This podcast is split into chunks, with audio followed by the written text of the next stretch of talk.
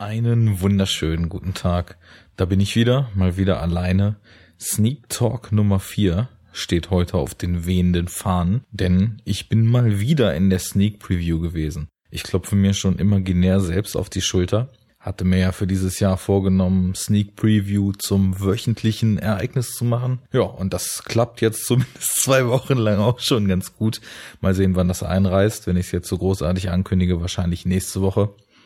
Naja, wir haben Mitte Januar 2016 und ich bin mit Vorfreude in die Sneak gegangen, weil ich dachte, es könnten richtig gute Filme kommen. Es könnte Anomalisa kommen, das wäre Charlie Kaufman gewesen, dessen Regiedebüt jetzt, wie spricht man das Wort aus? Synecdoche, New York oder whatever, auf jeden Fall zu einem meiner neueren Lieblingsfilme zählt. Es hätte das Point Break Remake kommen können, was ich schon naja, zumindest aus irgendeinem Interesse raus mir auch gern angeguckt hätte.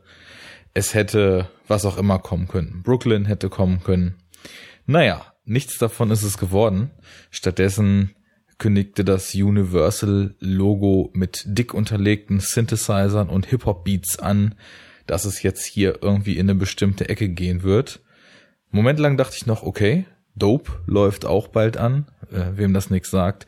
Der Film, in dem ASAP Rocky demnächst einen Dope-Dealer spielt. Äh, war irgendwie, glaube ich, ein Sundance-Hit. Darum soll es aber nicht gehen. Ich verfranse mich schon, das soll ja schnell laufen hier. Nein, es ist Ride Along 2 geworden. In Deutschland natürlich äh, unmöglich als Ride Along 2 zu vermarkten. Das musste dann in Ride Along Next Level Miami umbenannt werden, damit man auch richtig den Next Level Shit droppen hört. Naja, sei es drum. Ich war erstmal nicht so ganz glücklich, weil ich irgendwie so auf dem Schirm hatte, naja, Kevin Hart hat irgendwie so ein bisschen den Ruf, der neue Chris Tucker zu sein äh, über die erste Verfilmung, also Ride Along, äh, auch mit Ice Cube und Kevin Hart und auch von Tim Story inszeniert. Habe ich auch jetzt nicht unbedingt Bestes gehört und gelesen. Naja, was soll's. Äh, es war an dem Tag auch ein bisschen äh, blöder Kram passiert, sagen wir es mal so. Deswegen dachte ich mir dann, naja, eine Komödie kann ja gar nicht so verkehrt sein. Naja, und äh, dann nahm das Ganze so seinen Lauf und eine der ersten Figuren, die man im Film kennenlernt, ist ein von Ken Jong gespielter Hacker. Ähm, das hat mich natürlich dann erstmal erheitern können, weil auch wenn Ken Jong immer dasselbe macht, egal ob nun in Hangover oder in Community oder nun in Ride Along 2, er ist halt schon irgendwie in seiner quirligen Art ganz witzig, das muss man schon so sagen. Ja, er hackte dann nun so vor sich hin. Äh, es ging um Geldtransfer. Er war am Hafen von Miami auf dem Boot eines äh, vermeintlichen Gangsterbosses dann wird irgendjemand erschossen. Naja, und dann wirft uns das Ganze nach dem Vorspann so in die Handlung. Wie gesagt, ich kannte den Vorgänger nicht. Dementsprechend musste ich mich da natürlich erstmal so ein bisschen reinfinden, was da jetzt eigentlich los ist. Wir lernen Ice Cube kennen, der der absolute Badass-Cop ist, coole Sprüche droppt und äh, die Einführung findet statt über so einen mehr oder weniger geplatzten Undercover-Einsatz, wo sie versuchen, an so einem großen Drogenumschlagsplatz ähm, einen Ticker hochzunehmen. Äh, Kevin Hart wird dann auch ganz interessant eingeführt, weil man weiß halt anfangs nicht so richtig, wie er tickt, merkt innerhalb von 10, 15 Sekunden schon, okay, der Typ ist nur am Labern. Jetzt setze ich mal dahinter, glücklicherweise nicht so nervig, wie das meistens bei Chris Tucker der Fall ist.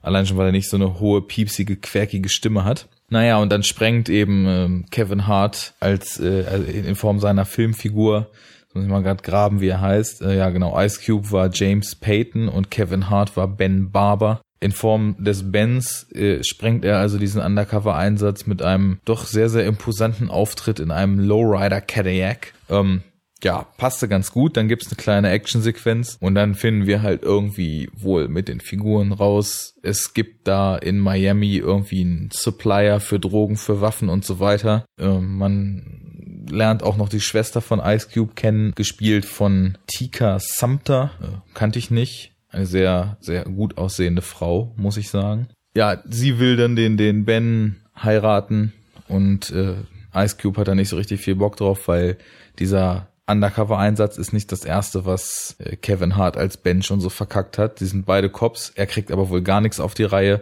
Ist wohl also quasi auch noch in der Probezeit Naja, durch so eine Verknüpfung von Zufällen fahren die dann nach Miami runter und suchen diesen Gangster.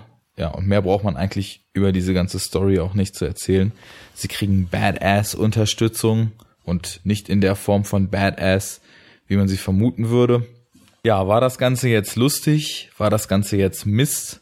Ich würde es irgendwo so in der Mitte ansiedeln. Also man konnte den Film auf jeden Fall gucken und es hat halt auch im O-Ton, äh, wie die Sneak jetzt hier immer gezeigt wird, schon teilweise eine Menge Spaß gemacht, weil einfach so die Chemie zwischen Ice Cube und Kevin Hart doch stimmt. Das muss man schon sagen. Also ich habe es nicht erwartet, aber das Ganze wird zeitweise relativ albern, äh, ziemlich over the top, was aber auch okay ist, weil man hat das Gefühl, das ist der Ansatz und den folgen sie dann auch relativ konsequent. Ja, und nur ganz selten hat man so das Gefühl, okay, die Gags laufen jetzt gerade ins Leere oder es wird wirklich ein bisschen zu blöde. Jetzt mal so im Vergleich, also mit Pippi Kaka, Adam Sandler Komödien hat das Ganze überhaupt nichts zu tun. Es ist zwar auch mal ein Gag unter der Gürtellinie, wie das ja, glaube ich, in jeder amerikanischen Komödie eigentlich so der Fall ist. Aber es macht eigentlich schon größtenteils Spaß. Die Gags funktionieren, die Chemie funktioniert, die Darsteller machen ihre Sache halt auch echt gut.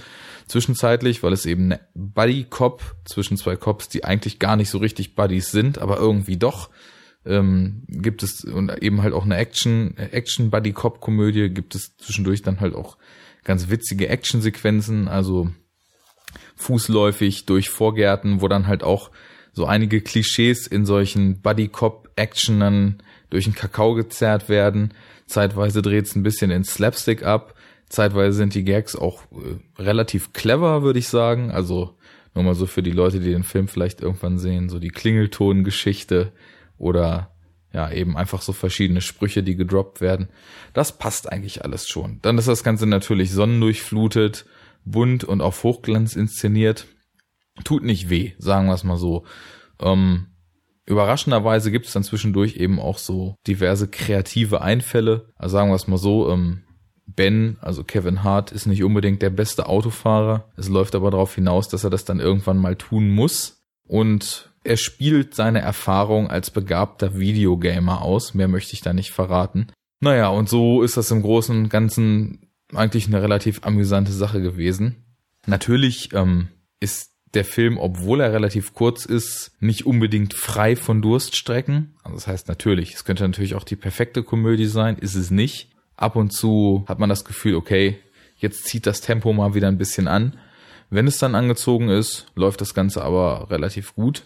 Ja, und äh, insofern sage ich mal so, jetzt ist die Zeit der Sneak Previews vorbei, das Ding läuft diese Woche an.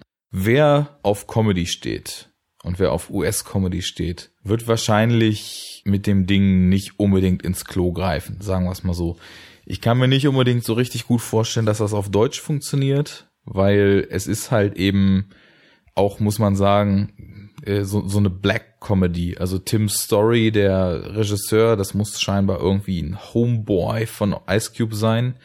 Hat schon vor knapp 15 Jahren diesen Barbershop mit Ice Cube gemacht, hat äh, die den ersten Teil inszeniert, hat zwischendurch die grandiosen Fantastic Four und Fantastic Four Rise of Silver Surfer gemacht, dann noch äh, so verschiedene andere Comedies, auch die Sequels dazu. Alles immer überwiegend mit afroamerikanischem Cast. Und naja, ich meine, Ice Cube hat halt auch einfach eine coole Stimme, hat eine coole, imposante Art zu sprechen. Kevin Hart macht das Plappermaul, wo ich mir auch glaube, was teilweise auch an Wortwitz drin steckt, ist schwierig ins Deutsche zu bringen. Deswegen würde ich einfach mal so eine gewagte, dezente Empfehlung für Comedy-Freunde aussprechen, die des Englischen, auch des englischen Slangs mächtig sind und die Möglichkeit bekommen, das Ding im Original zu sehen. Ich glaube, ansonsten taugt das nicht. Kann ich mir zumindest nicht vorstellen. Ja, es ist halt einfach so zum Entspannen, ein bisschen lachen, sich von ein paar auch ganz nett gefilmten kleineren Action-Segmenten mitreißen zu lassen. Ist es ein gelungenes Ding äh, nicht die Neuerfindung des Rades, auf keinen Fall. Ich habe beide Bewertungen, die man dann nach der Sneak machen musste, äh, mittelmäßig äh, gewertet. Würde den jetzt auch nicht nochmal sehen wollen, aber denke mir, das hat mich in Sneak Previews schon deutlich schlimmer erwischt. Also, wenn ihr Bock auf Comedy habt, guckt euch lieber den im Kino an, als The Ridiculous Six auf Netflix anzuklicken. Ja, viel mehr kann ich da nicht zu sagen, will ich auch nicht. Ich freue mich, dass ich es mal knapp geschafft habe und belasse es einfach mal dabei. Geht ins Kino, äh, vielleicht momentan aber doch eher mit Priorität in Anomalisa oder äh, nächste Woche die Hateful Eight. Bis dahin, ich sag mal, macht's gut, äh, checkt unsere Seite, folgt uns auf Twitter, Facebook. Danke an Leute, die Flatter gedrückt haben. Demnächst gibt's auch wieder eine Folge mit mehr Leuten am Mikro und vielleicht bis nächste Woche. Lasst es krachen.